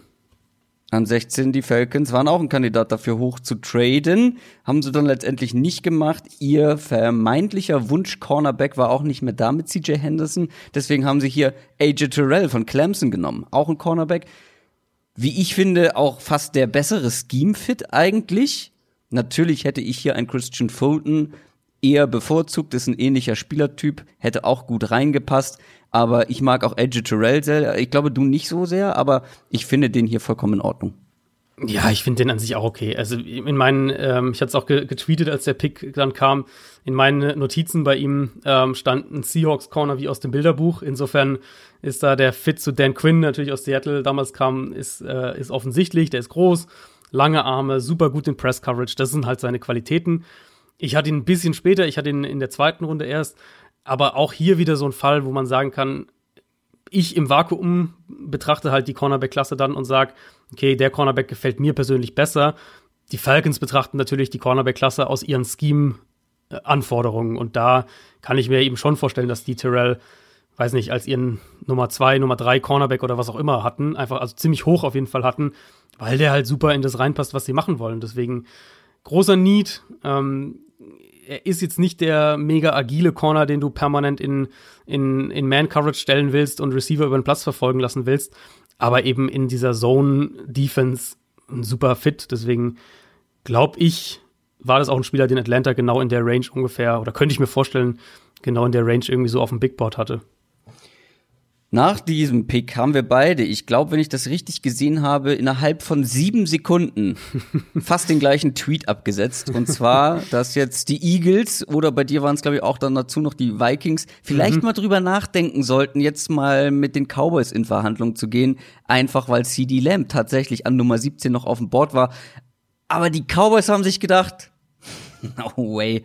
Nee, nee, nee, Freunde. Das machen wir schön selber. Die haben tatsächlich CD Lamb genommen aus Oklahoma. Ich muss mich in aller Förmlichkeit bei Jerry Jones entschuldigen ähm, und irgendwie seine seine GM-Fähigkeiten, die ich vielleicht hier und da mal in Frage gestellt habe, weil das war ein Mega-Move. Ich meine, da ist ein in meinen Augen Top 5 Spieler der ganzen Klasse und der fällt bis an 17 und dann schlägt man einfach so völlig, völlig humorlos einfach zu, auch wenn es jetzt nicht der größte Need war, aber das war das, was ich bei den Cowboys gesagt habe. Ja, die ja, haben ihre ja. Needs, aber es ist nicht unbedingt ein Spieler da, den ich in dieser Range unbedingt nehmen muss. Also die können hier auch locker runtertraden. Aber klar, jetzt haben sie einen Receiving Core mit Cooper, mit, äh, mit Gallup und eben noch CD Lamb dazu. Das ist brutal gut und ich finde, sie haben ja einfach Best Player Available gemacht und damit ja den Vogel abgeschossen. Ja, also so, so draftest du halt Value. Genau so ja. draftest du halt Value. Das ist genau der Punkt. Und das ist, kann, das war ja auch, das war ja genau die Diskussion eben auch bei Arizona, wenn die jetzt zum Beispiel einen achten Receiver genommen hätten, dass du sagst, es gibt andere Baustellen, ja, bei den Cowboys ganz konkret ist es die Secondary und ich gehe mal auch schwer davon aus, dass die mit Pick 51 und dann 82 ähm, äh, am zweiten Drafttag, dass sie da auf Secondary gehen werden, weil da müssen sie auf jeden Fall was machen. Aber das heißt halt nicht, dass du dann an 17 zwangsläufig irgendwie deinen, den Cornerback nimmst, den du vielleicht an, keine Ahnung, Position 25 auf deinem Big Board hast und den Receiver, den du, ich glaube, sie haben es nach dem Draft sogar gesagt, ich glaube, es war ihr Nummer 5 oder 6 Spieler, ähm, den du ganz weit oben als Top 10 Talent auf jeden Fall hast ja. und lässt den halt liegen. Und also genau so ist eigentlich Value Drafting, wie du es machen solltest. War nicht der größte Need. Es gibt andere Baustellen. Die kannst du aber später auch noch adressieren. Du draftest eben nicht für den Need, sondern für den Value. Und das ist CD Lamb. Du hast schon die Offense angesprochen. CD Lamb, Lamb und Cooper in einem Team Lamb ist Cooper, alleine schon. Genau. Das ist wie Cheaten. ja, und, und auch von den Rollen her, die kannst du beide in den Slot stellen, die kannst du beide auch außen stellen, die sind total auch, ähm, kannst du rumschieben, haben ein bisschen auch unterschiedliche Qualitäten. Cooper noch mehr der Route Runner, CD Lamb noch gefährlicher nach dem Catch und eben auch mit seiner Physis. Also die Cowboys werden, Cowboys werden ein richtig gutes Waffenarsenal offensiv auf jeden Fall haben. Und ein, eine Idee, die ich noch oder ein Gedanken, den ich noch dazu hatte, die sollten unbedingt schauen, dass sie Dak Prescott verlängern vor der Saison, weil der wird tendenziell, glaube ich, eher teurer werden mit dieser Offense. Mhm, mhm. Und dann an 18 kam der erste Spieler, den ich so nicht in der ersten Runde zwingend erwartet hätte. Die Miami ja. Dolphins waren das zweite Mal dran, haben Offensive Tackle genommen, letztendlich hat sich herausgestellt, ah, wahrscheinlich hätte man mit dem dritten Pick vielleicht auch einen nehmen können und wäre dann hier in eine andere Richtung gegangen. Aber sie haben sich letztendlich für Austin Jackson von USC entschieden. Man kann natürlich verstehen, dass sie dann, nachdem sie Tour bekommen haben, den unbedingt schützen wollen. Macht natürlich Sinn. Aber bei dem Board, wie das gefallen ist, wo echt noch ein paar defensive Playmaker da waren, einen Austin Jackson nehmen? Hm. Ja, der Ablauf eigentlich bei den Dolphins von den Positionen her ist ja mehr oder weniger so, wie man sich vielleicht gedacht hätte. Quarterback, Ja. Tackle, Secondary. Ich hätte halt tendenziell andere Spieler gedacht. Bei und den, vor allem in der Tackle Secondary, in eine andere Position. Ja, ja. Ähm, also Austin Jackson, der hat schon mal einiges an Tools. Der hat diese langen Arme, also diesen Tackle-Frame auch. Der bewegt sich gut, ist, ist relativ leicht auf den Füßen. Ist erst 20 Jahre alt, also auf jeden Fall auch noch Entwicklungspotenzial, denke ich, da. Aber ich sehe den halt schon noch als ein so ein bisschen Projekt und auch so ein bisschen Boomer-Bust-Kandidat, weil der ist noch technisch echt ein gutes Stück weg. Der muss noch viel mehr Power aufbauen. Der muss noch viel mehr so einen, so einen Anchor auch in Pass Protection setzen können. Deswegen, für mich draftest du den so hoch, weil du aufs Upside gehen willst an 18 und ähm, nicht, weil du denkst, dass der eine sonderlich hohe Baseline hat. Also, das ist für mich ein Spieler, der könnte in, in da könnten wir in zwei Jahren sagen, wir vielleicht, das war ein super Pick. Das ist irgendwie der zwölftbeste Left Tackle in der Liga und völlig in Ordnung. Könnte aber auch einer sein, wo man in zwei Jahren sagt, die Dolphins brauchen einen neuen Left Tackle, weil Austin Jackson funktioniert nicht. Eine kleine Sache, vielleicht mal zwischendurch eingeschoben, weil ich eben gerade noch mal über den Cowboys-Pick nachgedacht habe. Wovon ich wirklich Albträume bekommen werde, sind diese Interior Design, diese Einrichtungsfails, nenne ich es mal, der ja, oft, oft war es bei den Spielern dann wirklich echt Wahnsinn, was das für Einrichtungen waren. Da habe ich wirklich schlecht gestaunt. Also ich weiß gar nicht mehr, bei wem es war. Hingen dann irgendwie so ganz hässliche Luftballons rum. Aber auch bei den GMs oder, oder Coaches war es wild. Hast du das mit Mike Rabel gesehen? Ja, wobei ich da die, äh, die Erklärung hinten raus eigentlich ganz sympathisch fand. Die habe ich gar Also nicht gehört. Er hat irgendwie gemeint, ja, es ist halt irgendwie, wir haben hier drei, äh, drei Teenager zu Hause und die Quarantäne geht jetzt schon ziemlich lange, diese, denen ist langweilig, die wollten sich irgendwie beschäftigen. Und dann dachte ich mir irgendwie, eigentlich, eigentlich ist es doch dann irgendwie, ist es irgendwie ein sympathischer Move, dass er da Ja, sagt, ja. komm, ihr dürft euch hier in irgendwelchen Schrottkostümen hinstellen und so ein bisschen Hampelmann machen, wenn ihr unbedingt wollt. Ja, Ähm, ja, ja, ich ja. find's auch sympathisch, absolut. Aber äh, mein Highlight war wirklich Jerry Jones in seinem, wie in einem Raumschiff sitzt er da auf Das ist seine geilen Yacht. Das ist auf seiner Yacht. No das ist way. Diese 200 irgendwas Millionen Dollar Yacht. Oh ja, okay, das macht Sinn. Ich dachte mir, was ist das für ein Raum? Wo hat man so einen Raum? Ich meine, das ist die Yacht. Oh, wie lässig ist das denn? klar, der Typ, der typ weiß, wie man das macht. Sorry, aber weißt du, er sitzt in seiner Yacht und draftet CD Lamp an Position 17. Kannst du mehr Alles, abräumen? alles richtig gemacht. Dazu Alles dann richtig schön, äh, was trinkt er immer? Johnny Blue, glaube ich. Schön sicher das eine oder andere Gläschen dazu. Alles lässig, läuft alles. Ja, guter Mann. Kommen wir, ich musste mich gerade selber ein bisschen aufheitern, weil jetzt kommen wir zum zweiten Raiders-Pick. Und das war das, was ich am Anfang angedeutet habe. Ja, vielleicht sagen wir in zwei, drei, vier Jahren, dass Mike Mayock alles richtig gemacht hat, aber viele seiner Picks, dieser First-Round-Picks, wirken alles oder wirken alle wie, wie leichte Reaches. Und ja, Damon Arnett, Cornerback Ohio State, ist quasi der, der gegenüber von Jeff Okuda gespielt hat.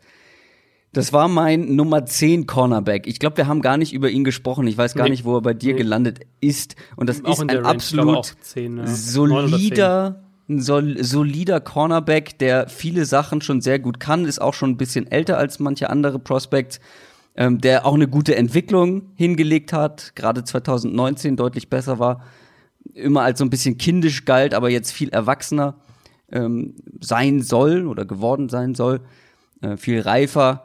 Aber ganz ehrlich, ja klar, Wide Receiver und Cornerback waren zwei Positionen, die bei den Raiders ganz oben auf der Liste stehen mussten, aber hier waren noch so viele andere Cornerbacks da, die auch richtig gut Naja. gepasst hätten. Und Naja. dann Damon Arnett, ja, vielleicht überrascht er uns, aber das wirkt trotzdem mal wieder wie ein krasser Reach.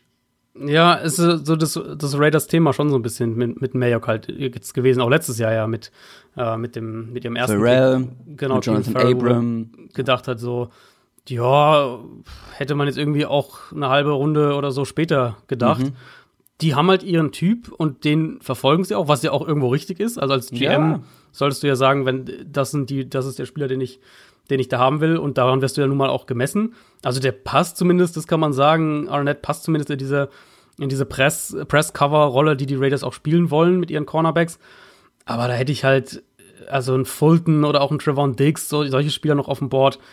Da hätte ich schon irgendwie andere Optionen mehr genommen, mhm. aber offensichtlich die Raiders große Fans von, von Damon Arnett, wo mein Eindruck eigentlich war, dass der so, also alle Medienexperten eher Richtung dritte Runde gesehen haben. Also auch ein Daniel Jeremiah mhm. hat ja dann in der Sendung gesagt, dass irgendwie auch sein, sein Nummer 8 oder sowas Cornerback gewesen ist. Mhm. Ähm, ja, für mich, für mich deutlich zu hoch. Der Scheme-Fit ist zumindest da. Ich hätte halt hier A, mehrere andere Spieler erstmal genommen und B, wenn du Arnett willst, glaube ich, ja, ähm, das ist auch was, wo du zurücktraden kannst. Und das ist genau der Punkt, der mich so stört. Ich habe überhaupt kein Problem damit, wenn man sagt, okay, wir wollen diesen Spieler, wir mögen den deutlich mehr als andere. Aber du musst doch dann, also die müssen ja schon irgendwie ganz handfeste Infos gehabt haben, dass den auch mhm. ein anderes Team richtig gut mag. Weil sonst sage ich mir, Alter, versuch zurückzutraden, versuch noch ein paar Picks mehr irgendwie mitzunehmen, weil den bekommst du später. Es kann es ist super unwahrscheinlich, dass Damon Annette bei vielen anderen Teams auch, unter denen, ich meine, wie viele Cornerbacks waren da von Bord? Drei? Ich glaube drei. Ich glaube drei. CJ ja, Henderson, AJ Terrell und Jeff Okuda. Genau. So. Mhm. Und wie groß ist die Wahrscheinlichkeit, dass irgendwie zehn andere Teams oder relevante Teams, die dahinter kommen, den als Nummer vier Cornerback haben? So. Ja, und da ja. fehlt mir dann irgendwie so ein bisschen, ja, der Value-Gedanke einfach. Also kein Problem ja. mit dem Spieler, wenn sie den mögen, klar, ist ein solider Typ, aber an 19. Nee. Es ist halt, genau, es ist halt das Problem eben, was man, also was wir als Außenstehende dann da, da, dazu analysieren, ist dann eben ähm, der Eindruck, Teams haben halt irgendwie ihren Spieler dann und sagen dann, den nehme ich jetzt egal ja, no zu welchem Preis und, und genau, und egal, ob ich den, äh, da gehe ich jetzt kein Risiko ein so. Und bei Quarterbacks kann ich das verteidigen und verstehen, bei einem Cornerback in einer tiefen Cornerback-Klasse halt irgendwie nicht so richtig. Genau. Und da kann es natürlich dann auch mal sein, dass die Teams wirklich dann auch sich zu sehr in einen Spieler verliebt haben mhm. und etwas blind vor Liebe sind. Kommen wir zu Position 20. Da waren die Jaguars zum zweiten Mal dran. Mit ihrem ersten Pick sind sie in die Defense gegangen mit CJ Henderson und auch mit dem zweiten Pick und haben Kayla Chasen, den Edge Rusher von LSU, genommen. Ja, guter Value an der Stelle, kann ich dazu nur sagen. Also ja, ist okay. Finde ich hatte ihn ein bisschen tiefer. Ich hatte ihn äh, Anfang zweite Runde erst. Der hat halt physisch ja, alles. Passt der da. Ähm, hm. Also Explosivität, der Get-Off, der hat Speed Moves, Speed to Power, hat lange Arme, der ist athletisch. Also da hat er schon mal alles. Mein Problem mit ihm war ja, dass er, ähm, dass er einfach nicht die Production hatte, dass er einfach ein inkonstanter Spieler war im College und ich halt dann schon sage, okay, für die erste Runde will ich eigentlich einen Spieler, der im College weniger inkonstant war und dominanter war, konstant dominanter war. Für die Jaguars ist der Weg ja relativ offensichtlich. Also du hast jetzt die letzten Jahre Jalen Ramsey, AJ Bouye abgegeben. Yannick Ngakwe soll jetzt dann auch bald folgen, auch wenn es offensichtlich heute keine, ähm, keine Trade-Angebote für ihn gab, haben, ist vorhin durchgesickert. Jetzt bauen sie sich halt diese neue Defense wieder auf. Ich bleib dabei, ich wäre eher eben mit dem ersten Pick Receiver, mit dem zweiten Cornerback gegangen. Da hätte ich mehr Value gesehen. Ich finde Calais Jason hier okay. Ist jetzt für mich kein, kein schlechter Pick, ist auch kein sonderlicher Value-Pick. Ist halt einfach in Ordnung. Ja, bin ein bisschen positiver. Aber ich hatte ihn ja auch etwas höher als du. Mhm. An Nummer 21, die Eagles. Oh ja, den Pick mag ich natürlich. Mein Nummer 4 Wide Receiver, Jalen Rager von TCU, ist bei den Eagles gelandet. Ich hätte hier am liebsten bei den Eagles einen Wide Receiver gesehen, ganz klar. Und dass sie dann, also Justin Jefferson hätte ich auch gerne hier gesehen, aber Jalen Rager mit seiner Explosivität, ich finde, er passt perfekt in diese Eagles mhm. Offense. Und ich meine, ich war der Erste, der immer gesagt hat, hier fehlt es an Speed, hier fehlt es an Explosivität in dieser Offense. Sobald Deshaun Jackson irgendwie mal nicht spielen kann, und das war in der letzten Saison häufig der Fall, und sie hatten einfach kein weiteres Element dahinter, was eben diese Speed ähm, ja, diesen Speed-Faktor liefern kann. Und den haben sie jetzt mit Jalen Rager. Deshaun Jackson wird auch nicht jünger. Das ist ein super Pick.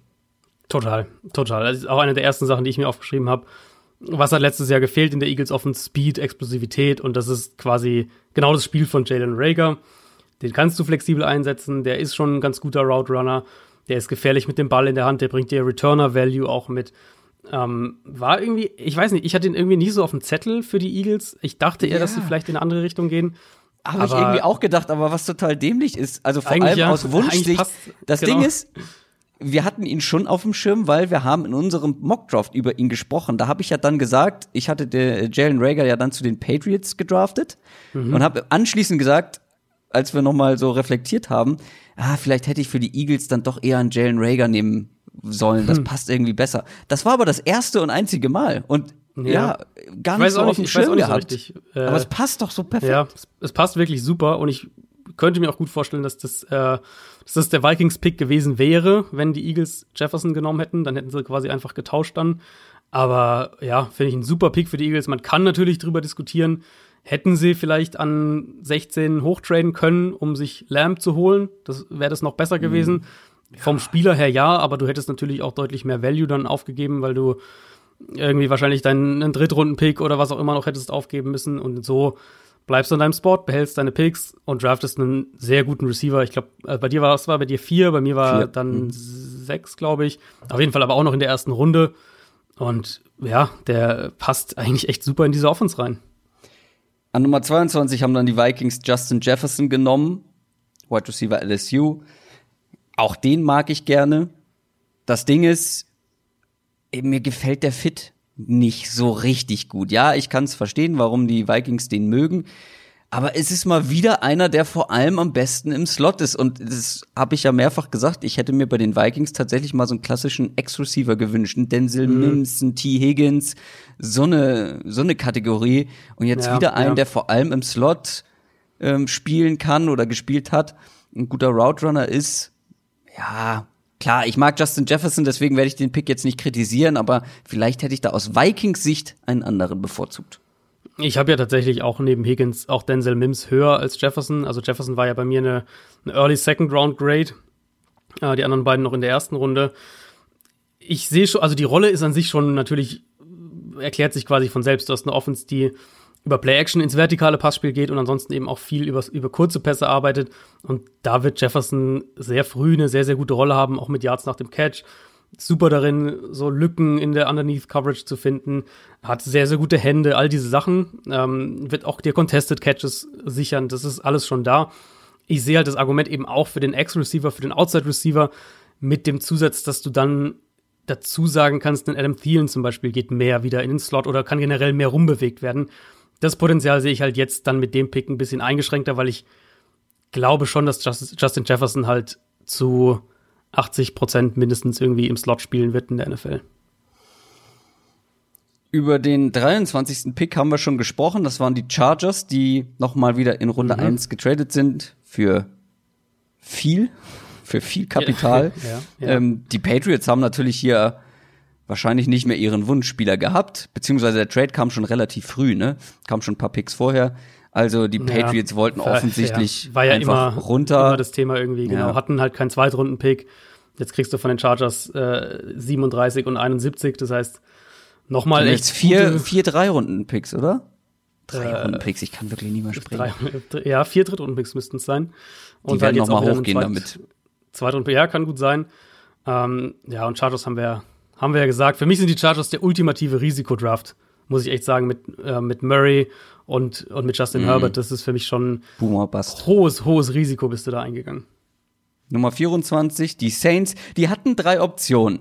Entweder auf irgendeiner Position für mehr Tiefe sorgen, ein Quarterback der Zukunft mhm. oder halt jemanden, der dir wirklich direkt in diesem Win-Now-Modus helfen kann. Und sie haben sich dafür entschieden, zwar vielleicht ein relativ unattraktiven oder halt so ein Pix, der nicht besonders flashy ist, ein bisschen unsexy, aber der dir wirklich direkt helfen kann. Und zwar haben sie einen Center gedraftet, Cesar Ruiz.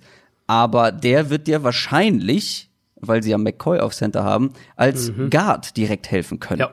Ja, davon muss man ausgehen, dass der Guard spielen wird. Dafür war McCoy zu gut letztes Jahr. Ruiz ja. hat auch ein bisschen Guard dann auch gespielt für Michigan, also hat Guard und dann wurde er irgendwann auf Center gestellt. Insofern weiß man da, dass er es kann, hat auch die, die physischen Maße für Guard, das, das ist eigentlich kein Problem. Ist natürlich ein Pick, der deine Offensive Line, die sowieso schon sehr stark war, nochmal verbessert. Mhm. Also die Saints O-Line sollte auch nächstes Jahr wieder eine der, der zwei, drei besten in der Liga sein. Mich hat's trotzdem ein bisschen überrascht, einfach aus der, also zum einen habe ich es irgendwie so gar nicht auf dem Schirm gehabt, dass die jetzt auf mhm. Guard gehen könnten, haben ja auch in der Offseason Andrew Speed bezahlt. Da dachte ich irgendwie letztes Jahr eben und, und Eric McCoy letztes Jahr, ich dachte nicht, dass die jetzt noch mal erste Runde Ressourcen in die Interior Offensive Line stecken.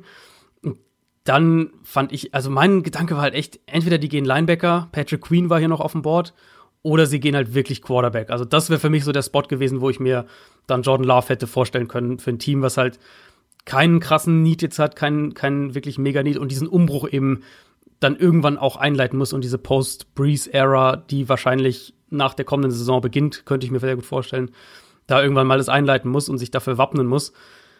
Ja, wie du gesagt hast, es ist kein sexy Pick, es ist aber ein, ein, äh, ein sehr solider Pick. Ich hatte Cesar Ruiz frühe zweite Runde, für mich der klar beste Interior Offensive Lineman in dem Draft.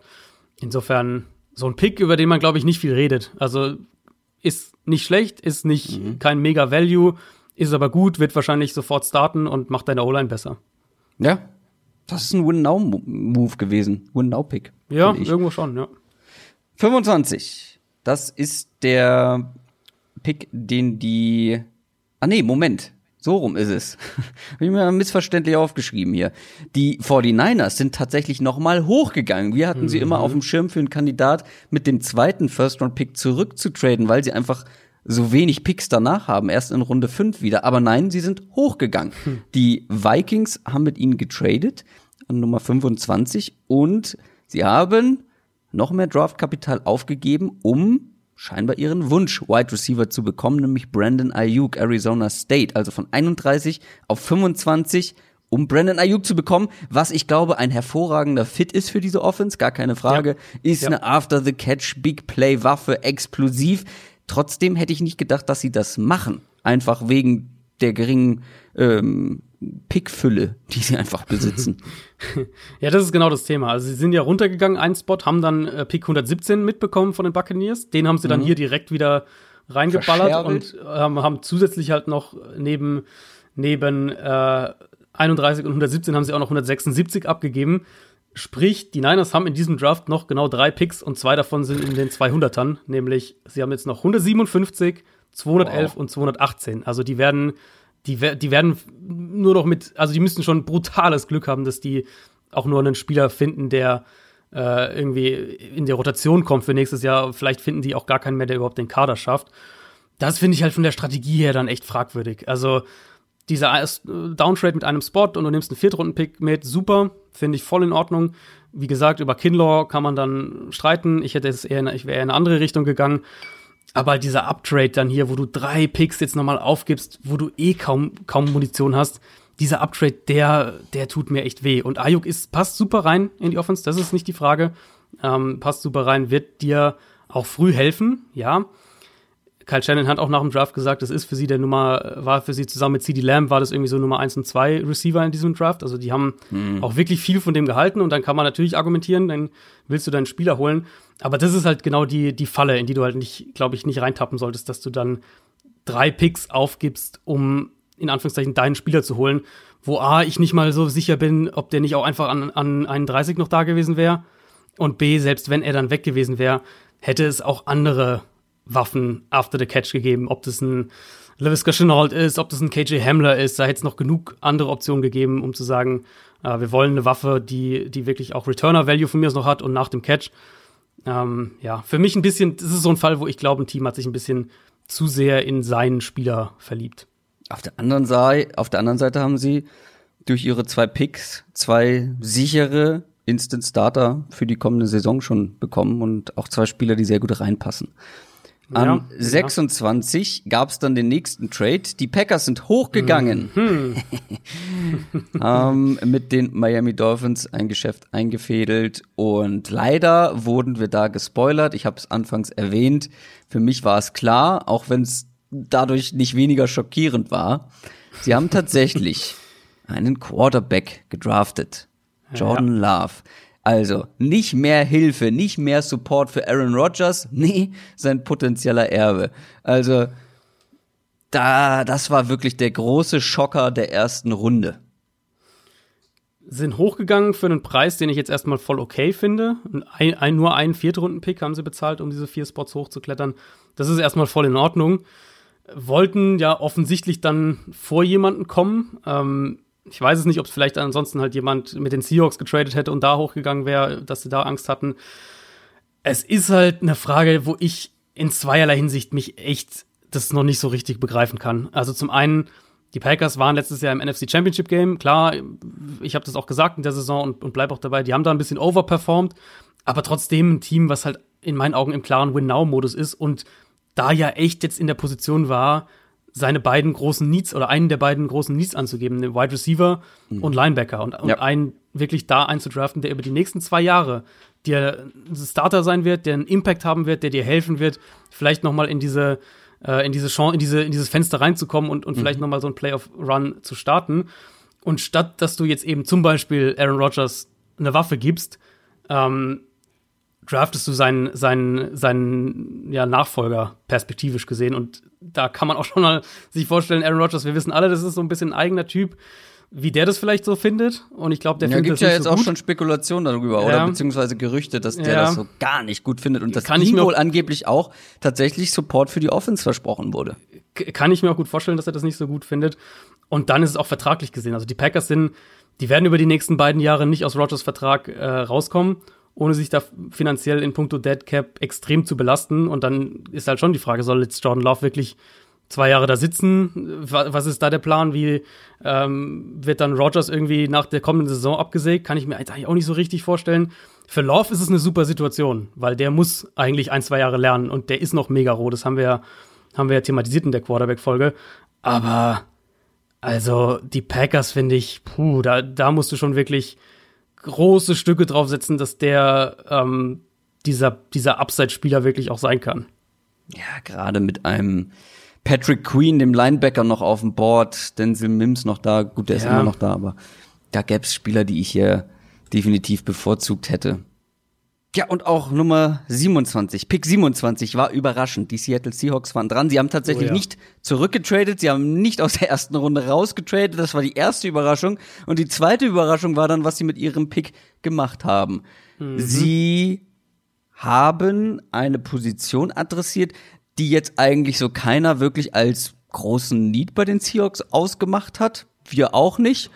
Ähm, und dann haben sie auch noch einen Spieler genommen, den wirklich kaum jemand in der ersten Runde erwartet hat. Jordan Brooks, Linebacker, Texas Tech. Ja, späte Drittrunden-Grade hatte ich ihn.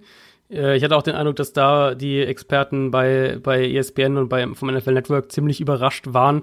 Die Seahawks waren die letzten Jahre ja immer so das Team, das in der ersten Runde irgendwie einen Spieler nimmt, den keiner so richtig da auf dem Zettel hatte. Richard Penny vor zwei Jahren, letztes Jahr LJ Collier und jetzt eben Jordan Brooks, den Linebacker. Ich bin mal noch gespannt, in welche Rolle sie ihn packen, ob sie den irgendwie als so einen Edge-Hybrid sehen und ihn da vielleicht auch so ein bisschen einsetzen wollen. Aber als Linebacker ist es halt für mich einer, der, ja, der hat Explosivität, der hat Speed, das hat er, der hat Physis auch als Tackler, ist ein guter Run-Defender. Aber für mich ist es halt, also zum einen ist es mal keiner, wo ich sage, den, der ist gut in Coverage, der ist vielleicht solide in Coverage, aber auch nicht mehr. Und unterm Strich für mich so ein potenziell, ja, kann das mal ein ganz solider ähm, Three-Down-Linebacker werden, in Ordnung irgendwie, aber halt, also für mich nicht ansatzweise ein Erstrundentalent. Und deswegen Seahawks doch wieder das Team, was, was irgendwie der erste Runde einen Spieler pickt, der ähm, bei uns, glaube ich, als Analysten, aber auch bei den eigenen Fans für sehr, sehr viele Fragezeichen im Gesicht sorgt. Ja, gerade mit einem Patrick Queen auf dem Board. Ja. Ähm, Offensive Tackles wären noch da gewesen. Cornerbacks vielleicht. Cornerbacks, ja. ja. gut, das war jetzt nicht mehr der größte Need. Safety vielleicht, hätte auch was machen können. mhm. Da war, ich meine, es, äh, es wird kein einziger Safety in der ersten Runde ge, ge, gepickt. Also da hätte auf jeden Fall was machen können. Und wie Ja. hast du Seattle genannt? Reach City? Reach City, ja. Ja, es Aua. ist halt in der ersten Runde jetzt die letzten Jahre wirklich so gewesen, dass es schwer ist, den Gedankenprozess so richtig nachzuvollziehen. Also die Seahawks haben ihren Spielertypen und den nehmen sie dann halt auch kompromisslos in der ersten Runde. Ja, aber dann nehme ich doch lieber einen AJ Epinesa oder so. Das ist doch auch ja, ein ja, total. Ja, oder eben auch, also Isaiah Wilson zum Beispiel, der dann ja zwei Picks später ging, für mich jetzt auch nicht unbedingt ein Erstrundentalent, aber das wäre auch zumindest so ein, ein Seahawks, äh, Seahawks-Typ Spieler, glaube ich, gewesen, der zumindest, glaube ich, dir mehr gegeben hätte und für mich auch der, der bessere Spieler gewesen wäre als, als jetzt ein Jordan Brooks, der Gross Matos, Ja. der Pass-Rusher. Auch ja, so ein ist schwer, Kandidat. schwer, das irgendwie so richtig nachzuvollziehen. Aber die Seahawks, wie gesagt, haben ihren eigenen Typ, das haben sie immer. Und den holen sie dann halt auch ohne Rücksicht auf Verluste in der ersten Runde. Ja. Kann man, kann man mögen, muss man aber nicht.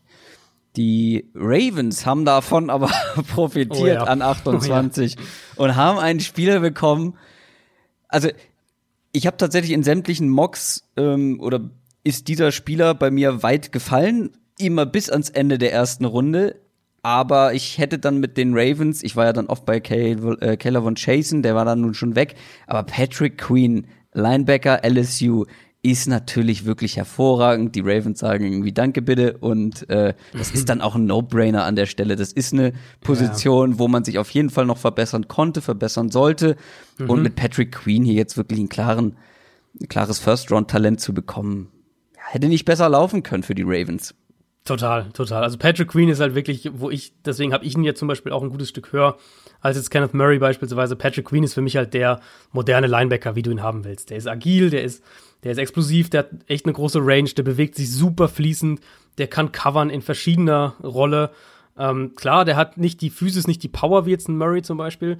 Der wird gegen den Run auch immer wieder mal hängen bleiben, aber auch da wieder, wenn wir einfach überlegen, wie die Ravens defensiv spielen. Die haben sich jetzt diese, diese wirklich massive Defensive Line da ja aufgebaut, noch mit Clays Campbell dazu.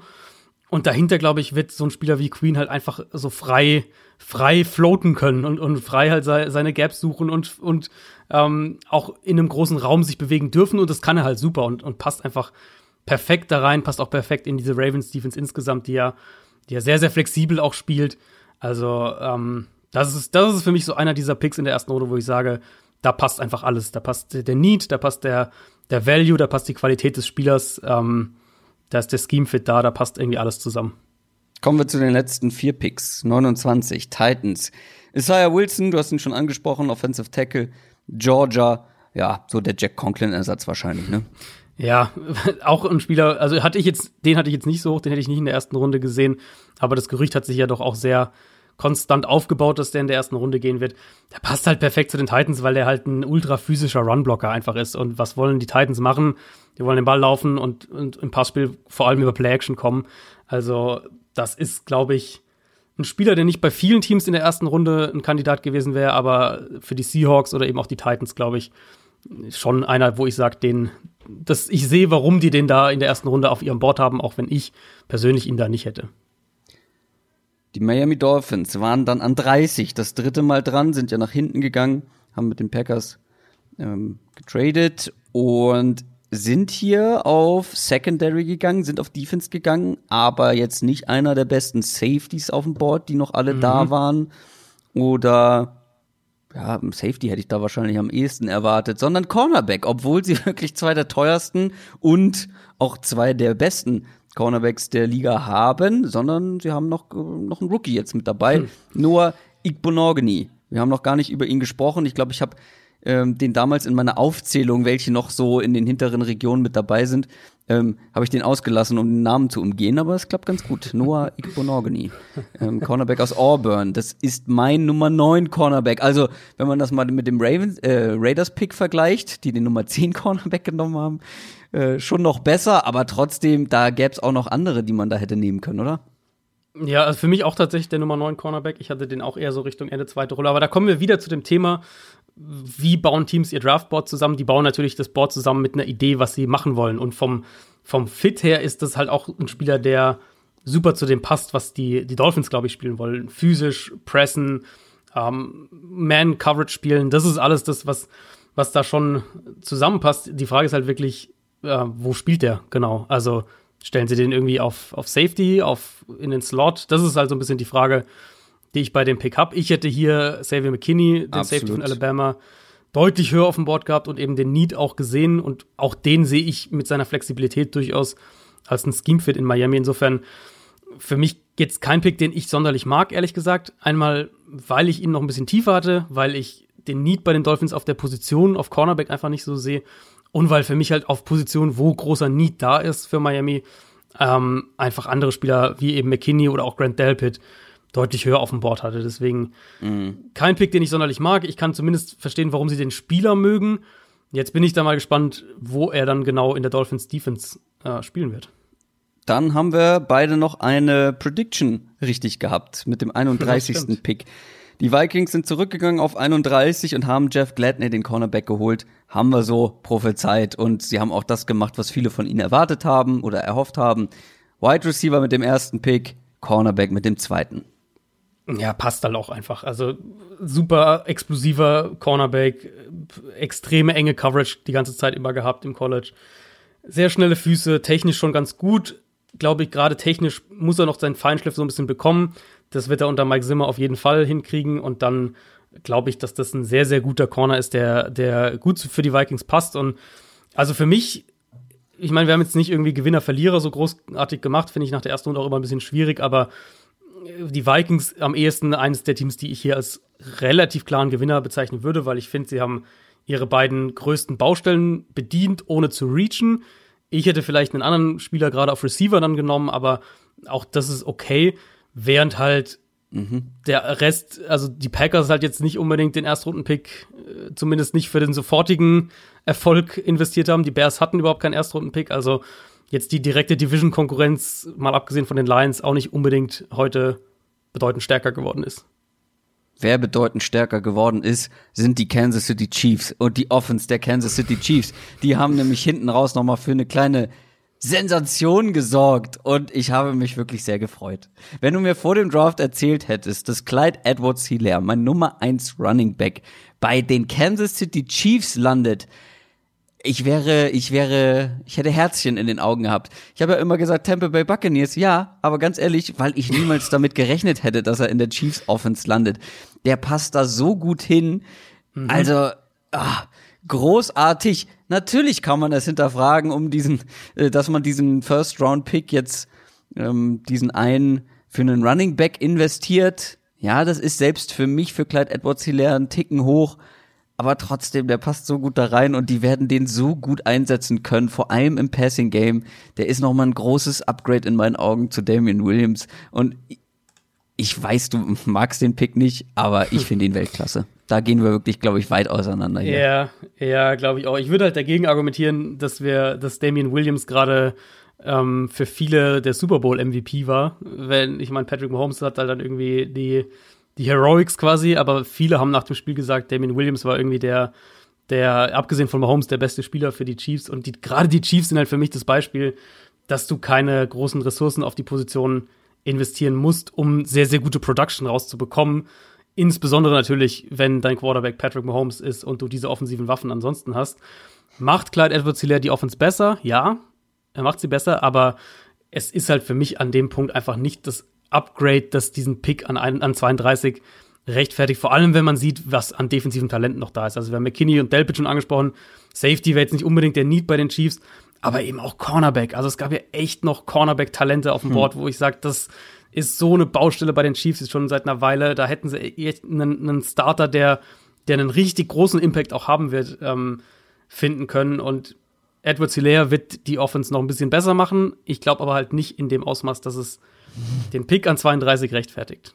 Auch ja. wenn es natürlich spektakulär wird. Das ist, also, dass, das, dass der Zahlen auflegen wird und wenn wir auf Fantasy Football denken, dass der wahrscheinlich äh, so Everybody's Darling im August sein wird, weil der die Pässe in der Chiefs Offense fängt, ähm, ist klar.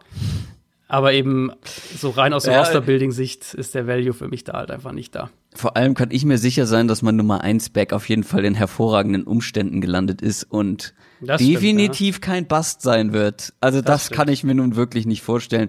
Der passt da so gut rein und ich glaube, sie werden mit ihm, du kannst glaube ich mit ihm halt einfach auch noch mehr machen als mit einem Damien Williams. Ähm, was vor allem dann so Routes angeht, die Angle Routes, die be berühmt-berüchtigten von Clyde Edwards Hilaire.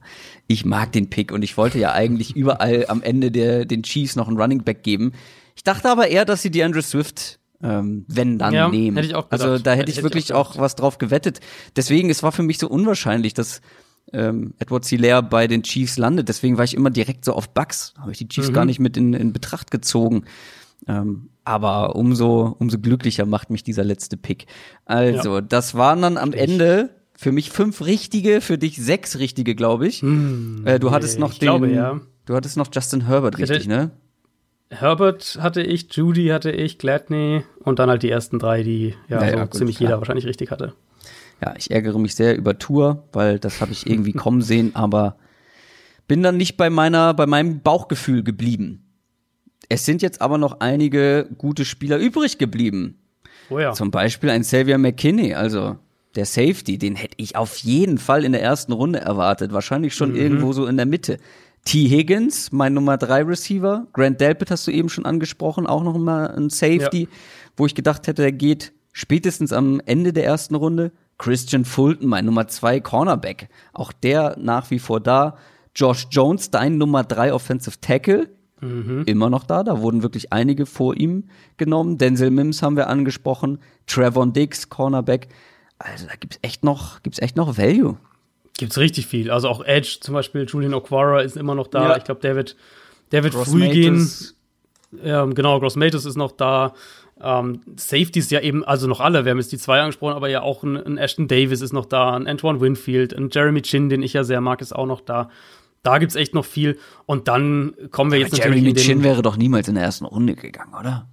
Also glaube ich an sich auch nicht, aber ähm, ich meine, da gab es einige Spieler heute. die ich Ja, gedacht das stimmt, aber den hätte ich- gehen. Ja, aber so Offensive Tackles, dass die dann ein bisschen höher gehen.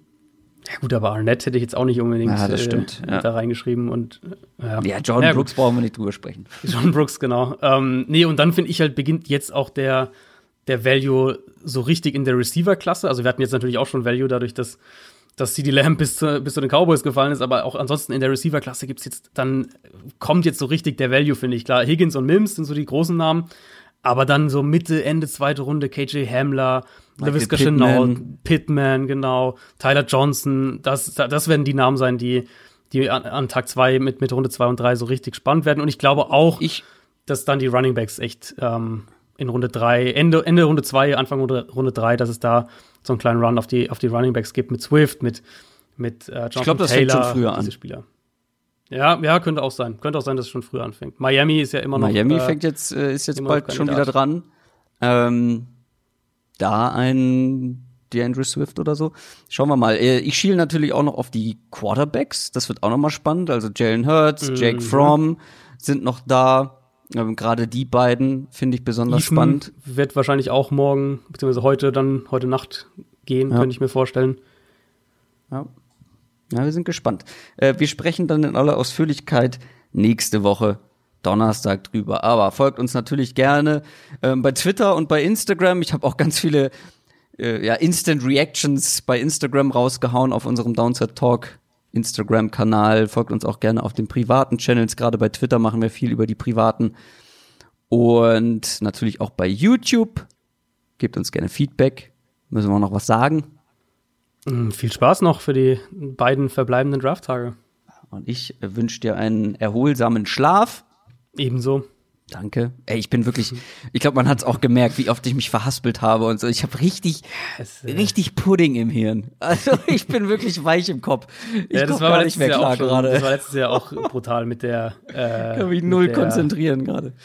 Ja, die Aufnahme ist natürlich hart, aber wir haben beide den, ähm, wir haben beide den, äh, die Erfahrung ja gemacht, sich irgendwie ein, zwei Stunden hinlegen und No, dann aufnehmen. das war noch schlimmer. Das ist noch viel schlimmer. Ja. Aber ich habe es echt gemerkt, wie es so sukzessive bergab ging in der Folge. So, aber wir haben es geschafft. Wir wünschen euch ein schönes Wochenende, ein schönes Draft-Wochenende und dann bis Donnerstag. Macht's gut, ciao. Ciao, ciao.